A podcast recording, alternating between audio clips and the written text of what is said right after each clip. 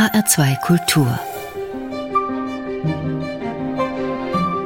Morgenfeier Ich habe noch ein gutes Gehör. Aber kürzlich kam ich am Telefon ins Grübeln. Das Telefon klingelte und es meldete sich eine Stimme im vertrauten Ton. Na, wie geht's? Wir haben lange nichts voneinander gehört. Ich wollte dich mal wieder überraschen. Ich spitzte meine Ohren, aber ich konnte die Stimme, die so vertraulich sprach, nicht zuordnen. Rate mal, wer am Telefon ist, sagte die Stimme. Eine peinliche Situation. Ich wollte ja niemanden enttäuschen. Als ich den Anrufer nach seinem Namen fragte, legte er auf.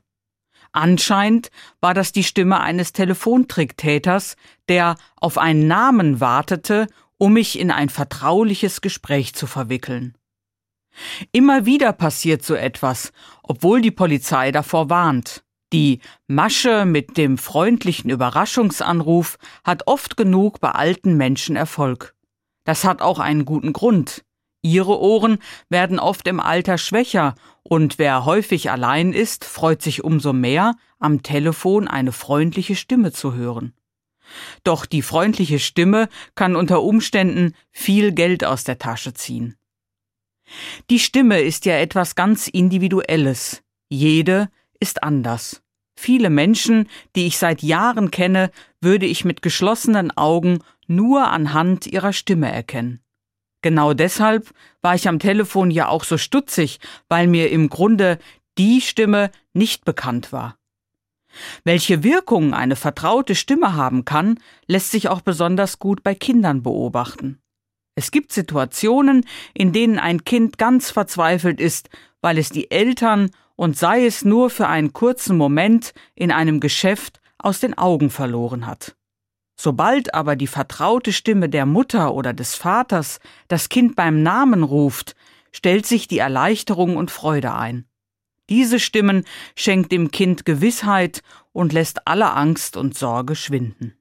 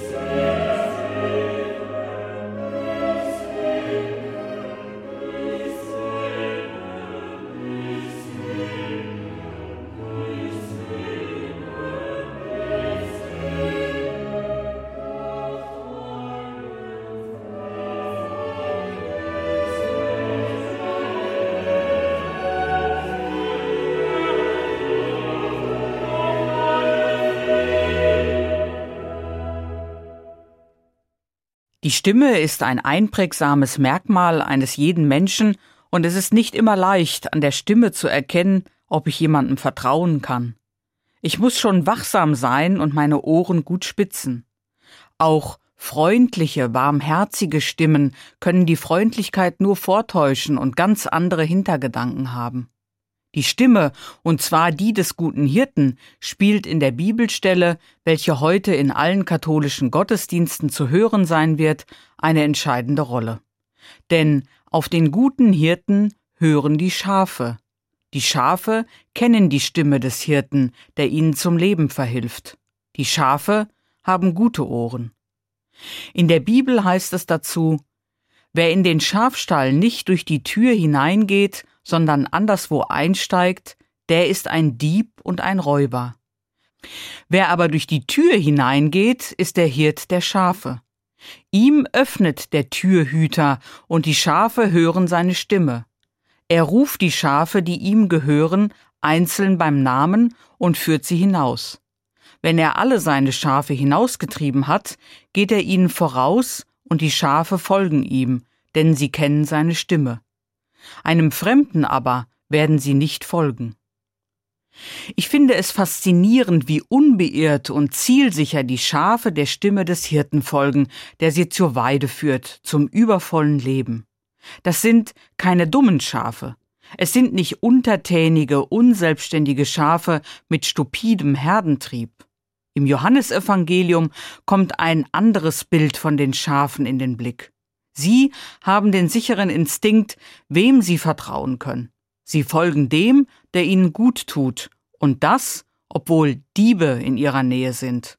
Der unbekannten Stimme, den Fremden, folgen sie nicht, heißt es. Sie haben Ohren, um zu hören, und hören die Stimme, die sie hinausführt zur Weide, wo sie sich wohlfühlen.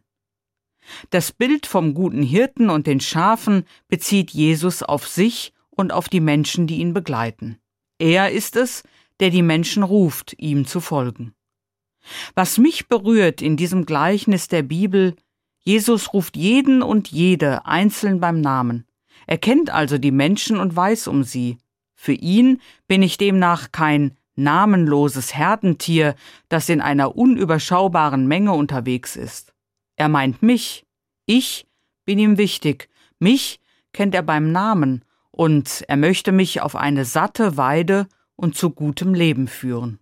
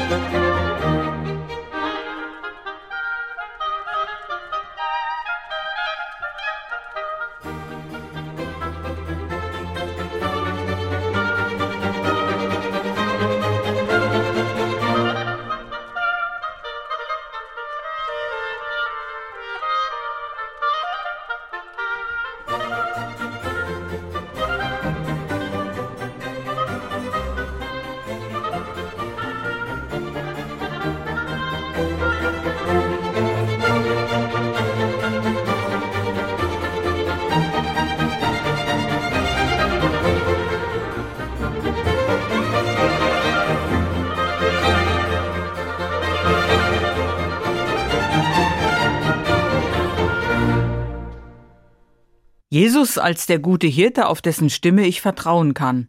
Davon erzählt die Bibelstelle, die heute im katholischen Gottesdienst gelesen wird. Wenn ich auf Jesus und das, was er mir sagt, höre, seinen Worten in meinem Herzen Raum gebe, dann erklingt er für mich eine Grundmelodie in seiner Stimme. Ich würde sie so umschreiben, bestimmt und klar, barmherzig und liebevoll, fürsorglich und wertschätzend. So hat Jesus gelebt, so hat er gewirkt und so hat er gesprochen. Mir tut es gut, diese Stimme immer wieder erklingen und mich von ihr führen und formen zu lassen. Es ist die Stimme, die mir zum Beispiel im Innern zuruft, lass dich nicht ärgern und bestimmen von dem, was andere von dir wollen. Tu das, was dir gut tut, was dich lebendig macht. Wenn ich im Urlaub einer Schafherde und ihrem Hirten begegne und sie genau beobachte, weiß ich, wie vertraut sich Hirte und Herde sind. Der Hirte weiß, was er seinen Tieren zumuten darf, und die Herde geht ihm vertrauensvoll nach, denn er führt sie zu guter Nahrung und behütet sie. Der Dienst des guten Hirten, wie ihn Jesus für sich verstanden hat, will mich aber keinesfalls entmündigen und zu einem dummen Schaf machen, sondern er will mich in meinen persönlichen Lebenswirklichkeiten erreichen und sie ernst nehmen. Einer Stimme, einem Hirten folgen, das ist natürlich heutzutage auch eine schwierige Vorstellung. Wir leben in einer Gesellschaft, in der Selbstbestimmung und persönliche Freiheit hohe Werte sind. Die Demonstrationen während der Corona-Pandemie für Freiheit und Selbstbestimmtheit haben das deutlich gezeigt. Ich will mein Leben selbst gestalten und Entscheidungen treffen können. Andererseits ist auch gute Führung gefragt. Führungskräfte in Politik, Wirtschaft und Forschung gelten als wichtig. Nicht, dass von ihnen Befehle erwartet werden, aber doch so, dass von ihnen Impulse und Orientierung, Ermutigung und Stärkung ausgehen. Auch in der Bibel entdecke ich diese Spannung zwischen Freiheit und Führung. Die Bibel erzählt von der Erfahrung, dass der Mensch seine Freiheit verliert, wo er sich falscher Führung anvertraut, und dass er seine Freiheit findet, wo er sich der Führung seines guten Hirten, dem wahren und lebendigen Gott seines Lebens überlässt.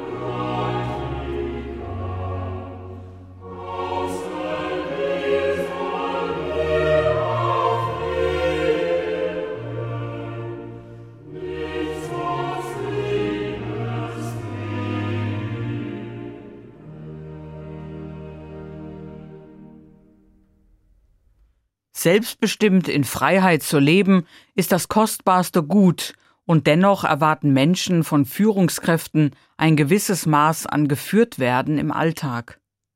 Dass Selbstbestimmung und Geführtwerden zusammengehören können, das kenne ich aus eigener Erfahrung. Wenn ich auf mein Leben zurückschaue, kann ich zum einen sagen, dass mein Weg bestimmt ist durch eine Reihe eigener freier Entscheidungen. Gleichzeitig kann ich sagen, ich bin dankbar für eine gute Führung meines Lebens. Mein verstorbener Vater zum Beispiel war für mich ein Lebenskompass. Er hat mich durch meine Kindheit und Jugend geführt, dabei aber meine Freiheit beachtet. Als es um den Schulabschluss ging, hat er mir die damaligen Möglichkeiten aufgezählt, die ich gehabt hätte, wenn ich nach der zehnten Klasse von der Schule abgegangen wäre. Die Entscheidung lag letzten Endes bei mir und ich traf sie in aller Freiheit, die Schule dann doch mit dem Abitur abzuschließen. Auch meine Glaubenserfahrung ist die, in Freiheit gut geführt zu werden. Und ich kenne die Erfahrung, dass allein die Chance der Selbstbestimmung noch nicht zu einem guten Lebensweg führt. Menschen können sich in ihrer Freiheit auch verirren, sie können sich falscher Führung überlassen. Sehr deutlich spricht davon das deutsche Wort verführen. Darin steckt, es gibt auch eine Führung, die dem Leben schadet. Verführerisch sind zum Beispiel Stimmen, die auch auf religiösem Gebiet einfache und sichere Lösungen und Führung versprechen und Menschen dadurch abhängig machen, in Sekten oder fundamentalen Gruppen. Schon die Bibel sagt, lauft nicht den falschen Verführungen und Stimmen hinterher. Hört hin, ob es die richtige Stimme ist, der ihr folgen wollt. Im Gleichnis vom guten Hirten in der Bibel steckt für mich die Botschaft, ich soll genau hinhören und versuchen zu unterscheiden, was sind gute, richtige Stimmen, was klingt nach einer göttlichen Stimme. Und wo will mich jemand vielleicht auf falsche Wege lotsen? Es ist gar nicht so leicht, das zu unterscheiden. Ein Kriterium bei Jesus ist, er meint wirklich mich, er kennt meinen Namen. Wenn jemand nur verführerisch redet, ohne meinen Namen zu kennen, wie zum Beispiel der Trickbetrüger am Telefon, dann meint er es in der Regel nicht gut mit mir. Dann sollte ich dem besser nicht folgen. Der Stimme Gottes soll ich trauen, nicht der Stimme des Diebes, so drückt es die Bibelstelle aus. Der Unterschied liegt auf der Hand. Der Dieb, wie Jesus ihn nennt, der kommt, um das Leben der Menschen ärmer zu machen, ja es vielleicht sogar zu vernichten, um des eigenen Vorteils willen. Jesus will nicht seinen persönlichen Vorteil, er braucht nichts, er hat alles. Er will umgekehrt mich reicher machen, mir Fülle schenken. Mir gefällt trotz aller Schwierigkeiten diese Rede vom guten Hirten und den Schafen sehr, weil darin steckt, Jesus kümmert sich um mich, es ist ihm an mir gelegen, wie einem Hirten an seinen Schafen. Wenn ich mich ihm anvertraue, dann finde ich den Weg, der für mich passt. Dann kann ich sicher weiden.